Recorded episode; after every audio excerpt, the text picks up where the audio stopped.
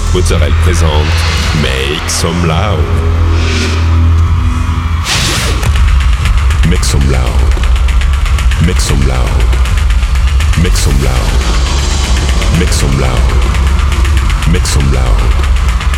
Make some loud. Make some loud.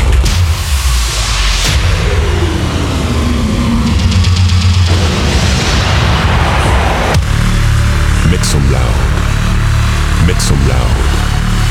Make some loud. Make some loud. Make some loud.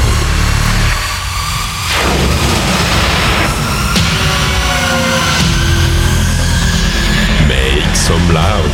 Hi everyone, I'm Nick Mozzarella and welcome to this new episode of Make Some Loud. This week, 60 minutes of DJ set with uh, Echo Boy, Wasapi, Luigi Rocca, Miguel Bautista, Kasim, and many more. You can find all the playlists in the podcast information. Go, it's time to make some loud episode 482.